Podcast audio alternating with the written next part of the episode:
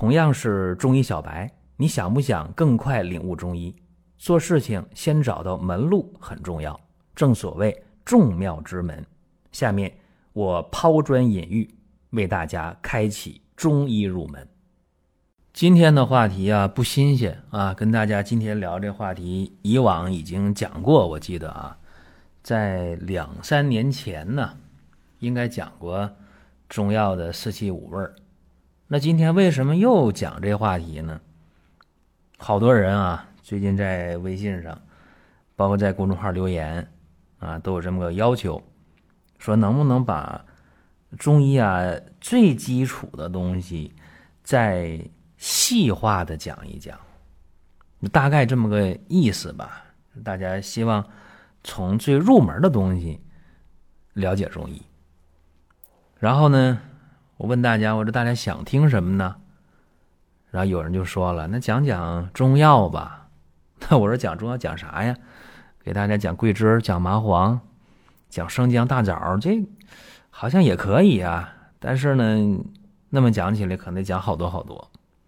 所以呢，我今天给大家讲这么一个话题，叫四气五味的临床应用，就给大家抛砖引玉吧，大体上说一说。然后呢，我也打算啊。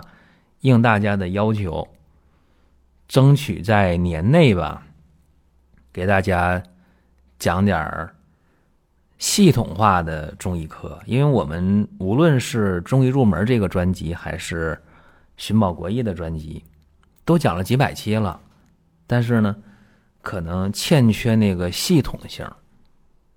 那想系统性的话，就得下功夫，给大家多归纳啊，然后。呃，梳理出来，然后大家说那也没事儿，麻烦就麻烦，大不了做一个收费的专辑。关键是我没那个精力啊。如果说精力允许的话，我希望在年底前能给大家梳理出来一个呃系统化的专辑，可能有几十讲吧。估计情况如果那样有系统的、有计划的，那就是收费节目。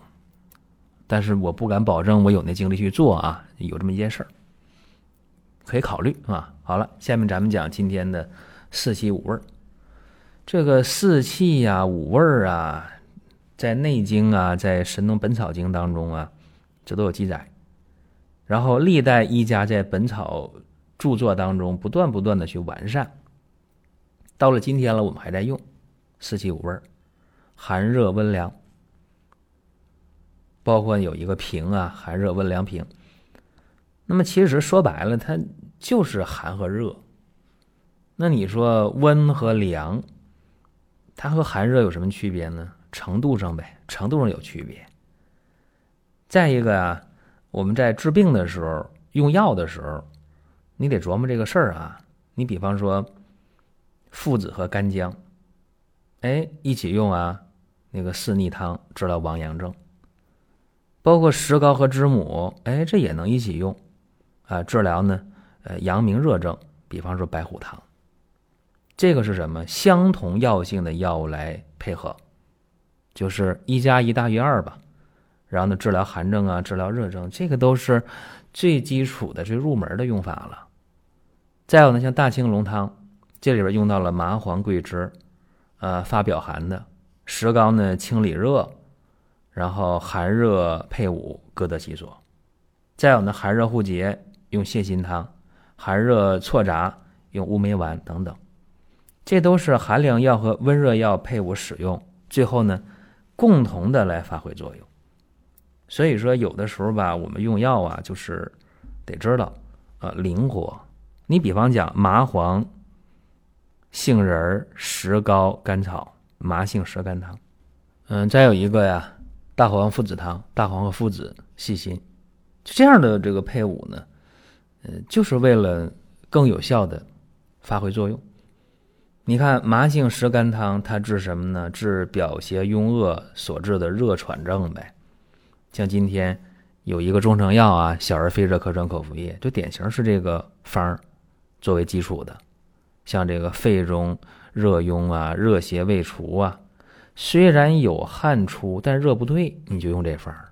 用今天话讲，那肺炎到肺炎程度了，用这个麻杏石甘汤它管用因为肺气因热而壅湿于宣降，所以它咳喘了。那利用麻黄之辛温宣肺平喘，使邪外散。那麻黄的温性，大家说这个热它跟病情不符啊。但是别忘了重用石膏啊，一方面清除肺热之邪，另一方面呢，它能牵制麻黄的温性，让麻黄干什么？充分的发挥。宣肺平喘的作用就完了了呗。还有刚才我提到的大黄附子汤，它治疗什么？治疗寒结实症，这也是道理可以说得通的。《金匮要略》说嘛，以温药下之。那在大黄附子汤当中，这个附子辛热，可以温里散寒；细辛呢，辛温宣通，可以散寒止痛。它是协助于附子来。增强驱寒的作用，那么大黄它是苦寒的，大家这跟病情不相符啊！治疗寒结石症，你你来大黄这寒凉药干嘛呢？别忘了，在这儿用大黄的泻下作用，同时呢又用了附子细心的温热来牵制大黄的寒性，可以了。再有呢，就是我们讲啊，说有反佐。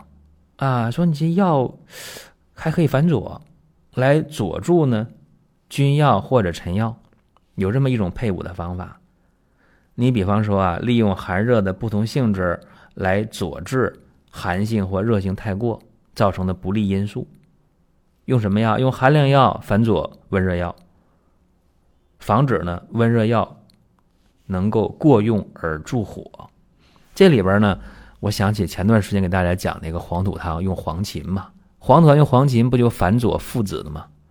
包括咱们看白通加猪胆汁汤用那个猪胆汁啊反佐附子，也是这么一个典型的反佐作用啊，防止温热药过用而伤阳。那么反佐药当中还有一个咱们用的比较广泛啊，常用的就这个左金丸，左金丸里边用这个吴茱萸啊反佐这个黄连。它可以提高呢疏肝止呕的作用，对吧？有凉有热，所以药物啊，它不同的药性配伍到一起啊，是为了达到治疗的目的。所以你寒药、热药，哎，谁跟谁在一起？哎，我说两个热的放一起行不行？两个寒的行不行？行，寒的热的放一起行不行？行，都可以。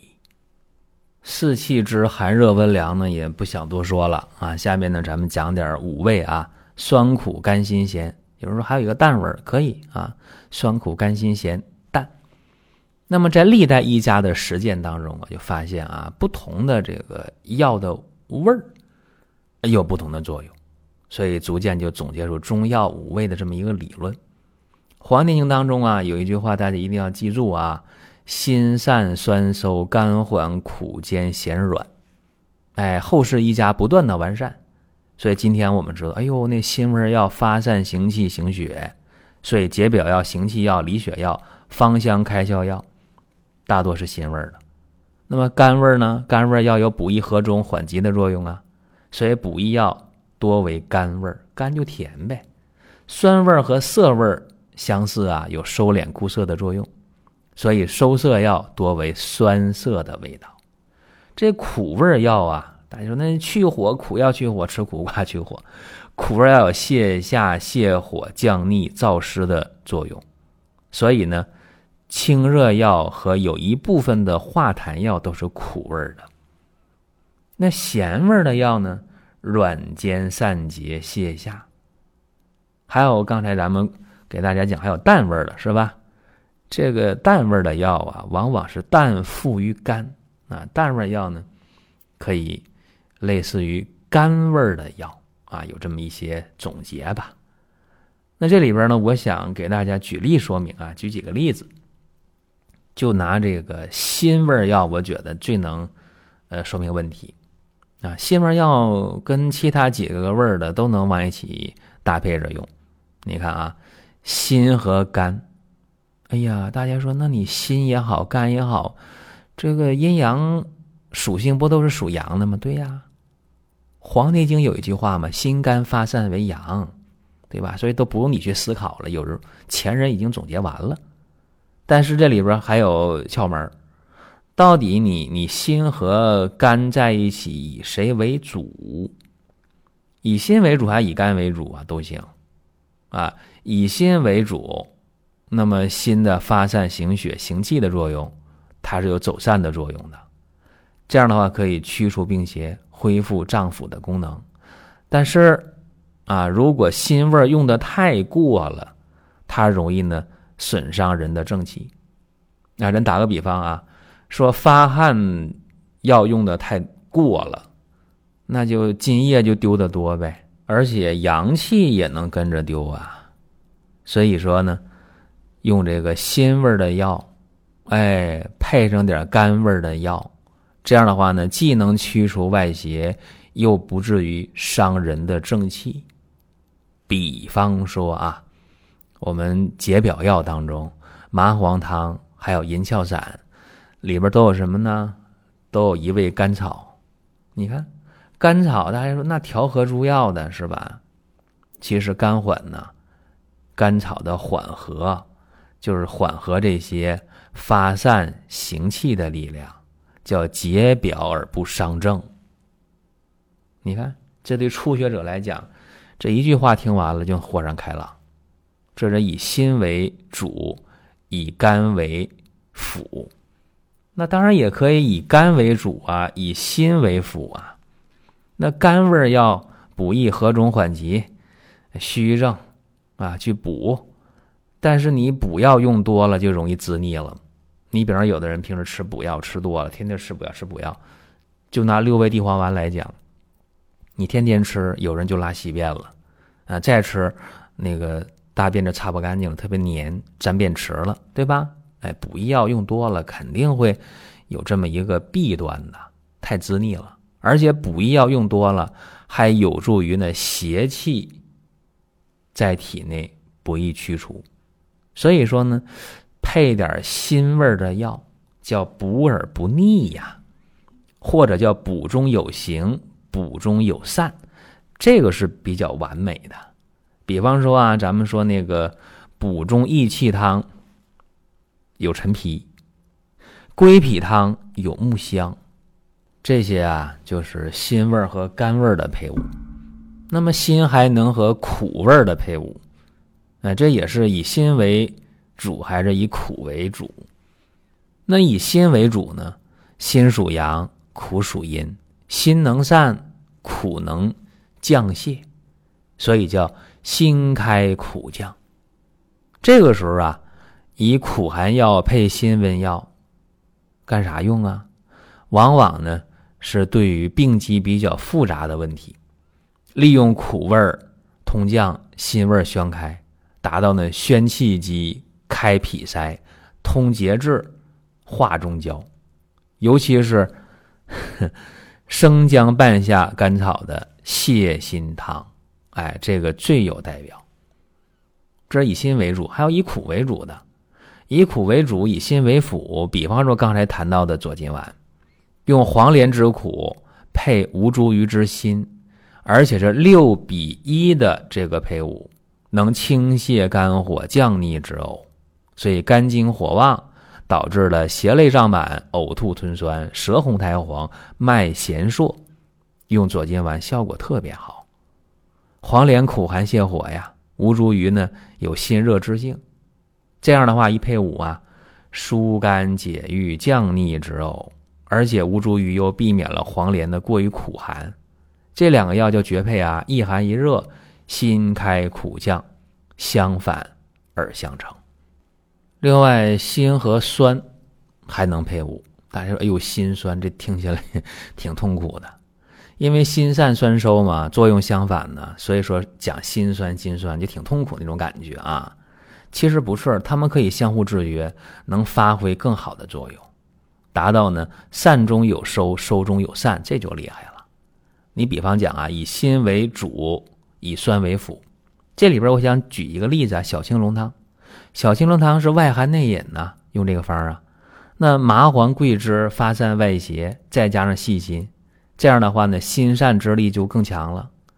那么配五味子干嘛呀？酸收啊，防止麻黄桂枝的发散太过。所以两者合用呢，叫善中有收，防止肺气耗散，这就特别完美。而且小青龙汤，就今天用起来，这也非常的灵验啊！在这个肺气病症啊，在这个今天吧，这个气候不太好的情况下啊，这个寒笑是吧？笑症小青龙汤很管用。那么以酸为主，以辛为辅呢？这里边我要讲一个桃花汤。哎，桃花汤治什么呢？治这个下利脓血。它是一个温中涩肠的药。这里边重用了那个赤石脂啊，它涩肠固脱的，配上干姜，用成方切用当中的一句原话叫什么？非固脱如石脂不可，且食性最沉，味涩易滞。故稍用干姜之辛散佐之。哎，这原话啊，就是以酸为主，以辛为辅。那还有辛酸并调的，就是说你辛味药和这个酸味药用的是一样多的。比方讲啊，这桂枝汤，以桂枝之辛，少有之酸，来调和营卫。这两个药啊，易散易收，使桂枝辛散而不伤阴。芍药酸敛而不碍邪，所以在解表当中啊，又有敛汗养阴的这个异味合营之中有调味散邪的功用。关键是剂量是相等的，这个哪个多了，哪个少了，有偏有轻，那就失去了调和营卫的作用了。你看我今天讲这些方啊，几乎上都是。学中医、学中药、学方剂的一些入门的东西，但恰恰是这些东西啊，最能说明四气五味在临床应用上的实际意义。所以，不同的性味的配伍啊，这个想达到治疗目的，大家还得是多学、多想、多用，然后呢，形成自己的一套办法。好了，这是咱们今天讲的这么一个小话题呀。大家说，那我还想听点什么啊？想问点什么？可以，大家可以通过音频下方留言，或者通过公众号啊留言。公众号里边内容更丰富啊，每天都更新。这样的话呢，我们就能够有一个良性的互动。如果还想听更多的音频，看更多的文字，包括漫画，包括看视频，还有你需要的健康产品。可以关注一个中医的公众号“光明远”，阳光的光，明亮的明，永远的远。这里边的内容每天都会更新。您听到这儿啊，本期的音频就结束了。欢迎大家评论转发。